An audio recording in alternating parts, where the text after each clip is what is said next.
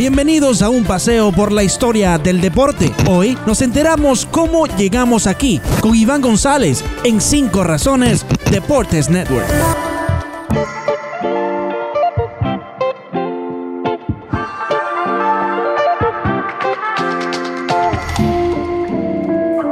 Hola, mi nombre es Iván González y yo soy periodista deportivo.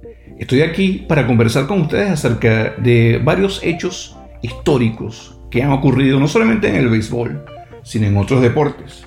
Quiero compartir eh, algunas de las anécdotas más relevantes, también algunas historias que he podido eh, observar y algunas que he recabado mediante conversaciones con figuras que protagonizaron estos grandes hechos.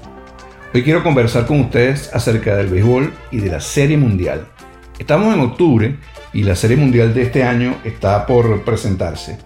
Así que no está de más recordar una de las más importantes y quizá la más reñida de todos los tiempos. La Serie Mundial de 1975 entre los Mediarrojos de Boston y los Rojos de Cincinnati. En 1975 el béisbol no, es, no era como es hoy, hoy día. En la actualidad, eh, no me refiero obviamente al tema cibermétrico ni a la cantidad de adelantos existen para seguir y para disfrutar de este juego. Simplemente que las grandes ligas tenían una configuración diferente. Me refiero a la cantidad de equipos inicialmente, debido a que en aquel entonces eran apenas 26 los equipos que participaban en la Gran Carpa. Curiosamente, no existían los marineros de Seattle, Tampoco existían eh, los azulejos de Toronto, mucho menos los Marlins de Florida y de Miami actualmente, ni los Reyes de Tampa Bay, antes también David Rays. Eh, en aquel entonces los Astros de Houston eran de la Liga Nacional y los Cerveceros de Milwaukee de la Liga Americana. Eh, existían apenas dos divisiones, no tres como en este momento, y tampoco la figura del wild card o comodín era un recurso que avivaba el fin de temporada. Los tiempos eran diferentes, los equipos eh, jugaban, eh, digamos que de otra manera, los sueldos eran mucho menores y eso sí, el juego siempre se saboreaba con mucho gusto en las tribunas. Pero en aquel entonces los Medias Rojas de Boston los Rojos de Cincinnati habían llegado con sequías eh, de títulos debido a que en 1975 los Medias Rojas no habían ganado una serie mundial desde el año 1918. Por su parte, los Rojos de Cincinnati, el equipo más antiguo de aquel momento, habían participado en las series mundiales, apenas habían ganado un título en el año 1940. Es decir, ambos equipos habían llegado a esta serie mundial, a esta cita de octubre, tratando de acabar con sus sequías. Pero ¿qué hizo de interesante esta serie mundial? No solamente fueron los resultados, todos reñidos, todos disputados y jugados a sangre y fuego. Se trataba en este caso de presenciar un equipo calificado como la gran maquinaria roja, que no era otro que los Rojos de Cincinnati, dirigidos en aquel momento por Sparky Anderson. Los, Rojos venían de, de, dominar la Liga Nacional después de liderar su división, la División Este, hasta con 20 partidos de diferencia. Habían perdido una serie mundial recientemente con los Orioles de Baltimore y eh, trataban pues de volver a, saborear las mieles de la postemporada, esta vez tratando en primer paso de derrotar a los Piratas de Pittsburgh. Así se hizo en aquel momento, las series, de, campeonato se jugaban a un máximo de cinco partidos, el ganador de tres tenía eh, la posibilidad de pasar a la serie mundial. Y así lo hicieron los Rojos de Cincinnati, que vale la pena recordar, contaban en su alineación con jugadores de la talla de Pete Rose, quien era su antesalista. Tenían a Joe Morgan, que fue su segunda base. Tenían al cubano Tani Pérez, una de las grandes figuras del béisbol cubano y también miembro del Salón de la Fama jugando en la inicial. Tenían a Johnny Bench como su receptor y tenían al venezolano David Concepción en el campo corto. Además contaban en sus jardines con César Jerónimo, Ken Griffey el padre y George Foster que era su gran ¿Qué tenía de particular los Rojos de Cincinnati en aquel momento? Tenemos que recordar que contaban con estas figuras que eran parte de, que fueron parte después del Salón de la Fama, pero también tenían un jugador que marcó historia en, Venezuela. Estamos hablando de David Concepción, el histórico número 13 campo corto de los Rojos de Cincinnati, que se convirtió con el tiempo en la gran influencia. de los jugadores venezolanos que vistieron uniformes de la Gran Carpa. Cuando ustedes ven que los venezolanos eh, usan el número 13 como eh, la, insignia en, sus equipos, se debe básicamente a que Concepción fue uno de los grandes ídolos del deporte venezolano. Es cierto que antes de David estuvieron brillando Luis Aparicio, hasta ahora el único venezolano en el Salón de la Fama, y anteriormente Alfonso Chico Carrasquel, como campo cortos de equipos de la Gran Carpa. Pero Concepción se convirtió en la gran figura, sobre todo en un tiempo en el cual el béisbol comenzó a ser difundido de manera masiva en Venezuela. Habían comenzado recientemente, en los años 70, las transmisiones gracias al satélite y eso permitía que se apreciara eh, eh, todo el desempeño de Concepción con este equipo que era eh, con el tiempo considerado uno de los más importantes y de los más sólidos de la Gran Carpa. ¿Qué tenían los Mediarrojas de Boston también para ofrecer? Contaban con algunos jardineros como Carl Stranky, quien se convirtió también en un miembro inmortal de Cooperstown, luego de conseguir números importantísimos, más de 400 cuadrangulares, más de 3.000 imparables y, más de 1.700 carreras empujadas. En aquel momento estaba a la par eh, nada menos que de Ted Williams, uno de los mejores jugadores, de los mejores bateadores y, quizá el más importante en la historia de la franquicia de los Medias Rojas de Boston. Pero también un pelotero importantísimo, un jugador que si bien no estaba en su mejor momento, eh, y que no jugaba todos los días, se convirtió en una ficha importante y vital para el desempeño de los eh, Medias Rojas de ese año.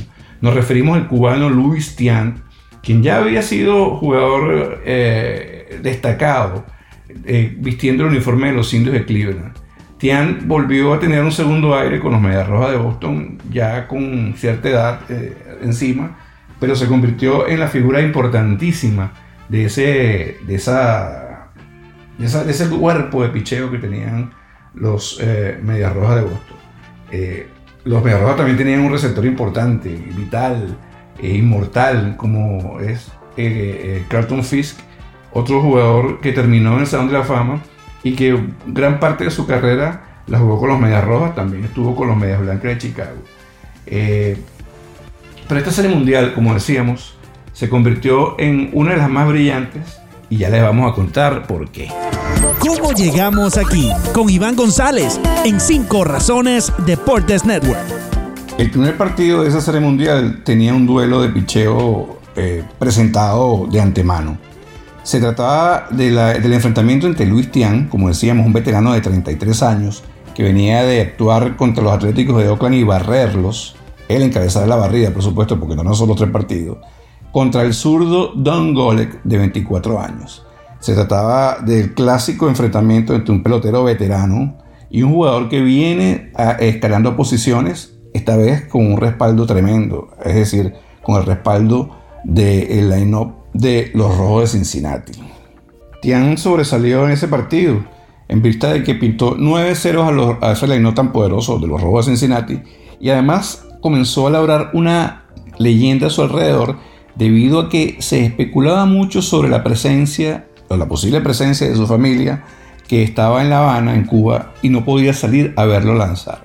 Eh, como todos recuerdan, y para quien no lo recuerde lo mencionamos, su papá Luis Tian también eh, un fue un lanzador zurdo destacado en el béisbol de ligas negras, fue un pitcher eh, que brilló también en la pelota del Caribe y ya era un hombre que estaba a punto de fallecer, estuvo a pocos días de fallecer y tuvo la posibilidad de ver a su hijo lanzando nada menos que en un partido de serie mundial.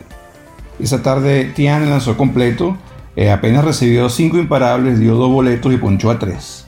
Eh, eh, fue digamos que una de las grandes labores de esa serie mundial. El score terminó más abultado con ventaja de seis carreras y permitió que los Mediarrojas tomaran una ventaja que hacía vislumbrar la posibilidad de acabar con la famosa maldición de los eh, Medias Rojas de Boston, que era la maldición del bambino. Tomó un tiempo después que eso ocurriera, pero hubo la posibilidad de pensar que eso estaba por ocurrir. ¿Y qué tenían los Medias Rojas de Boston en ese momento, en tanto que era un equipo de la Liga Americana con una ofensiva destacada? Tenían un line-up donde contaban con Fred Lynn, quien venía a ser el novato del año en la Liga Americana y además se había convertido en el jugador más valioso. Una combinación que apenas ocurrió una vez más en el, béisbol de grandes ligas, cuando el japonés Ichiro Suzuki logró llevarse ambos galardones, obviamente en su primer año en las mayores. Eh, los Mediarrojas tenían también un, otro, otro, otro par de jardineros eh, brillantes en Dwight Evans y como mencionamos, Karja Strensky. Ese año Jim Rice también había eh, debutado en la Gran Carpa y había sido uno de los toleteros más importantes de la alineación de los Medias Rojas, pero lamentablemente Rice tuvo que ver la Serie Mundial de la banca porque se encontraba lastimado.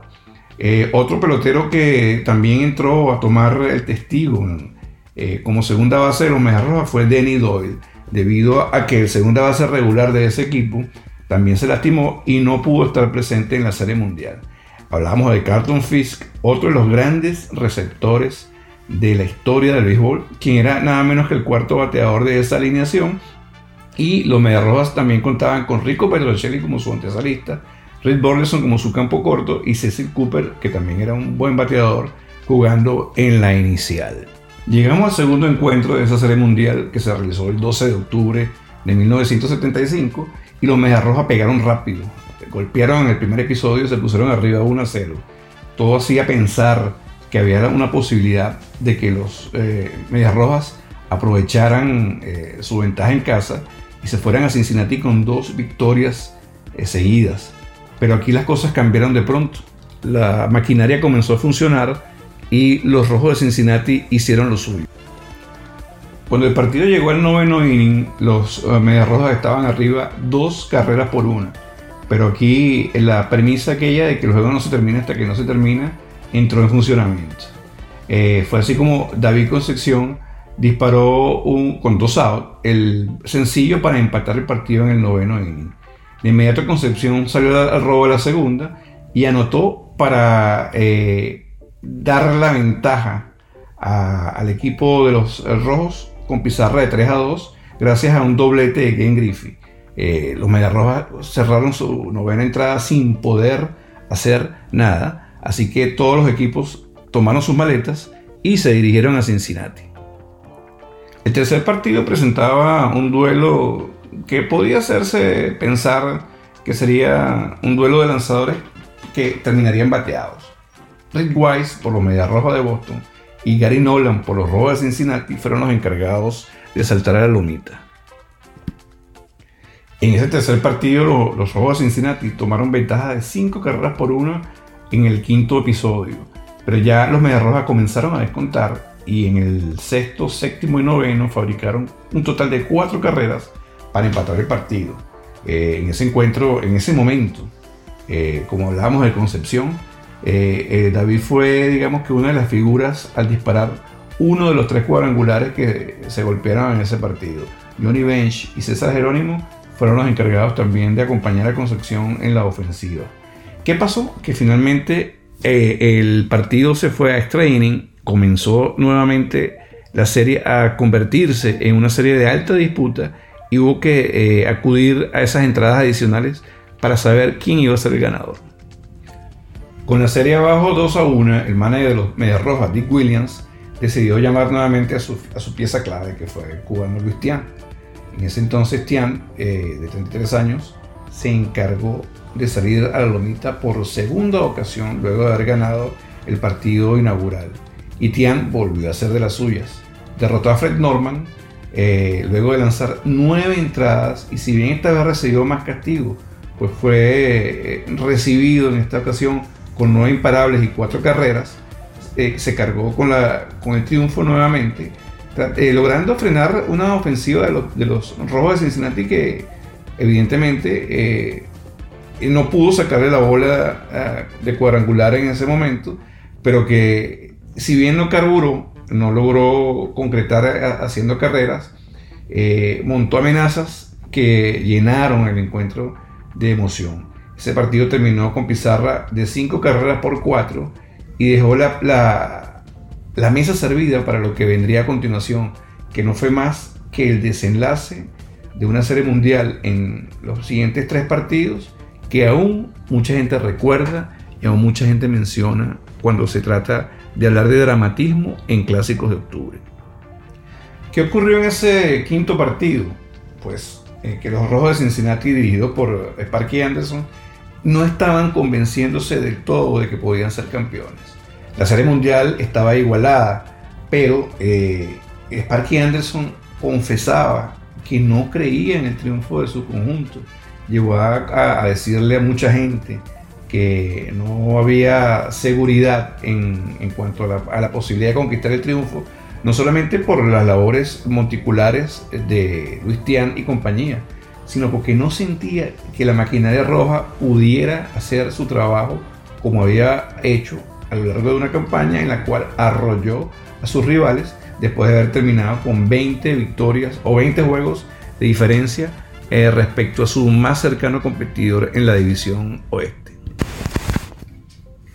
El duelo del quinto partido tenía enfrentándose a Don Goller nuevamente con Rick Cleveland, quien salía eh, en esta ocasión a tratar de darle el triunfo a los Medias Rojas para regresar a su casa solamente con la necesidad de llevarse un triunfo.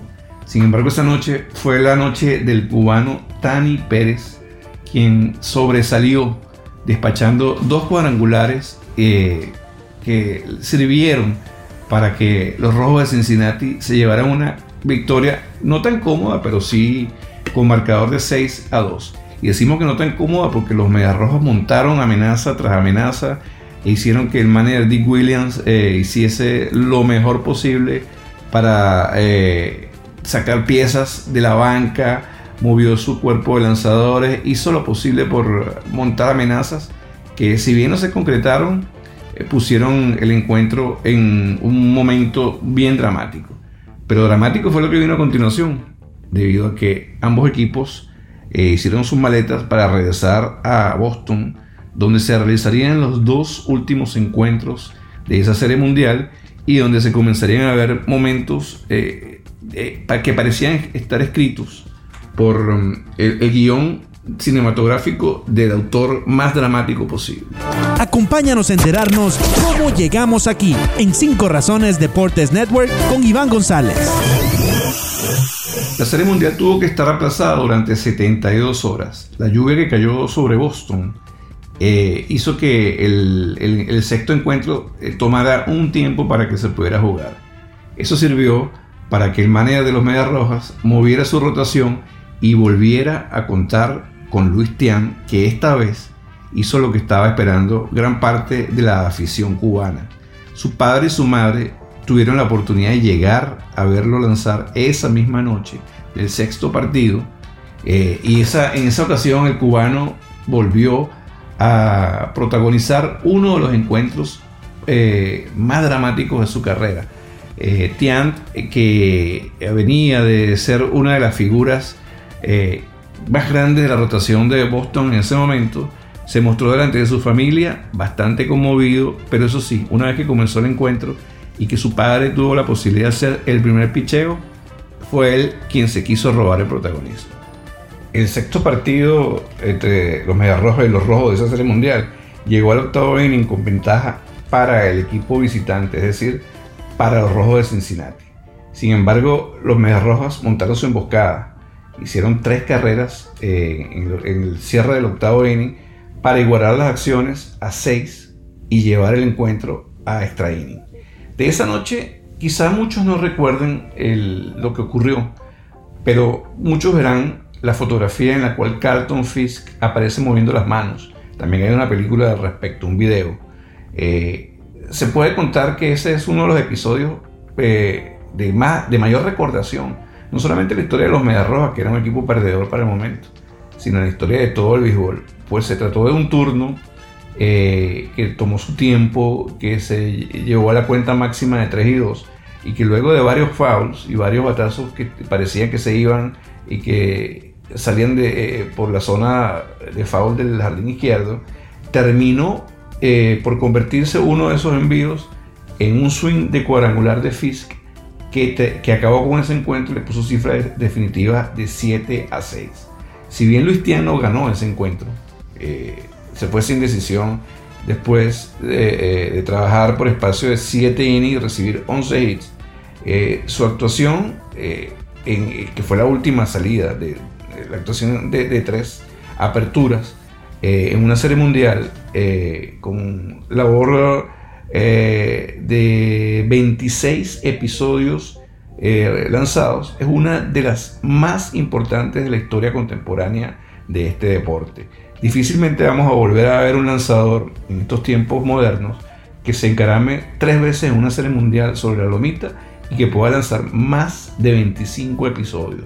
Eh, debido a la, manera como se maneja el cuerpo de lanzadores hoy día, a la cantidad de, restricciones que existen, no vamos a poder presenciar algo como eso. Fue Luis Tian, eh, digamos que el último gran lanzador que se montó en una serie mundial a abrir tres partidos.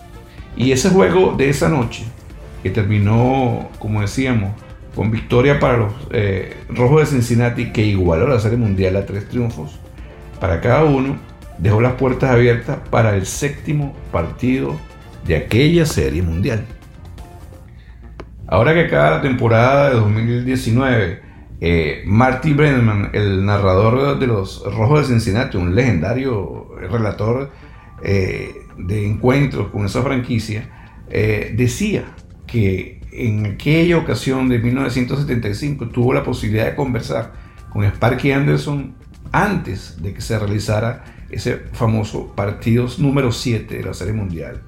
Según el narrador Brennan, Sparky Anderson estaba convencido de que ellos no iban a ganar Así lo dijo eh, en una entrevista que dio para Sporting News, diciendo que Anderson tenía un tono alarmista. Sin embargo, aquí vino el juego en el cual la gran maquinaria roja logró consolidarse y convertirse en uno de los equipos del recuerdo. Ese séptimo partido encontró la camaradería en el terreno, como no, pero de inmediato cuando comenzaron las acciones acabó eh, por desarrollarse uno de los encuentros más dramáticos. Eh, si bien eh, hay jugadores como Dwayne Evans que recuerdan la conversación que tuvo con Pete Rose, donde mencionaban lo que había ocurrido en la noche anterior, cuando Carlton Fisk despachó su famoso cuadrangular, también hay gente que recuerda claramente lo que ocurrió durante toda esa noche. El encuentro de esa noche, ese, encuentro decisivo, fue un duelo entre dos lanzadores zurdos, Don Goller por los Rojos de Cincinnati, Bill Lee por los Medias Rojas de Boston. ¿Qué ocurrió? Que los Medias Rojas picaron adelante temprano y se fueron arriba tres carreras por cero en el tercer episodio. Eh, Sparky Anderson no, no, esperó mucho. De inmediato sacó a su lanzador abridor Golet y empezó a utilizar el cuerpo de relevista precisamente para evitar que esa eh, victoria se le escapara, esa posibilidad de que los Medias Rojas tomaran una ventaja mm, mayor de lo que había ocurrido en ese momento, eh, ocurriera pues. Y así fue como el cuerpo de relevo de los Rojos de Cincinnati hizo su trabajo. Pero con un out eh, y Rose, Rose corriendo de primera en el sexto inning, Johnny Bench disparó un rolling que tenía que haber sido una doble matanza sencilla. Sin embargo, el camarero eh, Brian Doyle no estuvo disponible para hacer el tiro a primera base debido a un fuerte deslizamiento de Pete Rose que obligó a un tiro que no fue el más controlado. Eso le permitió a Tani Pérez venir al bate y luego, oh, así como hizo en el, partido 5 con dos y en el partido 6, eh, despachó un cuadrangular sobre el monstruo verde que cortó la ventaja de Boston y puso la pizarra 3 a 2. Eso dejó la puerta abierta para que un inning después, Pete Rose, quien se convirtió en el jugador más valioso de esa serie mundial al batear para promedio de 370, disparara eh, el batazo que eh, se convirtió en clave al convertir un sencillo al centro eh, en el batazo que empujó la carrera del empate. Después de que los Medias Rojas eh, se eh, adormilaron con su ofensiva en el séptimo y el octavo, los Rojos volvieron a atacar en el noveno inning gracias a, a, boleto recibido por Ken Griffey y el pase a segunda debido a un sacrificio de César Jerónimo. Allí el manager eh, Sparky Anderson sacó a Dan Driesen como bateador emergente para que eh, despachara un rolling que movió los corredores. fue entonces cuando Pete Rose consiguió un, un boleto para que Joe Morgan viniera al plato eh, con, con, un out y con Ken Griffith corriendo en tercera. Fue entonces cuando Morgan, en cuenta de 1 y 2, eh, despachó un batazo eh, y permitió que poner el juego con ventaja para los rojos de Cincinnati, que ya no volverían a perder esa diferencia. Como decíamos, para los rojos esa fue su primera serie mundial desde 1940. En el año 70 y en el año 72 se quedaron cortos en su, clásico, en su participación en clásicos de octubre. Para los Medias Rojas eh, volvieron a, caer luego de 57 años sin siquiera tener la posibilidad de ganar una serie mundial. Eh, tuvieron que pasar muchos años más eh, para que esa frustración se terminara. Todo gracias a la labor de David Ortiz, una serie mundial que luego tendremos la posibilidad de hablar. Lo cierto es que esta serie del 75, como, como decíamos al comienzo, es una de las más dramáticas de todos los tiempos. Es una de las que contó con mayor cantidad de protagonistas que pasaron a la historia por una u otra razón y permitió que tanto lo que ocurrió dentro como lo que ocurrió fuera del terreno sembraran una expectativa tremenda en la afición en ese momento, eh, sirviera, sirvió también para que tuviesen muchas dosis de dramatismo y para que nadie pueda recordar un clásico de octubre sin pasar por ese año 75.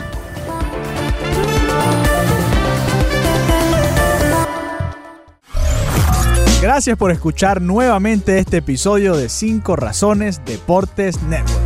Para apoyar este podcast o cualquiera que esté en 5 Razones, busca 5 Razones Deportes Network en cualquiera de tus plataformas preferidas y darle a suscribir en todas las redes sociales, Twitter, Instagram, Facebook, YouTube, arroba 5 razones net.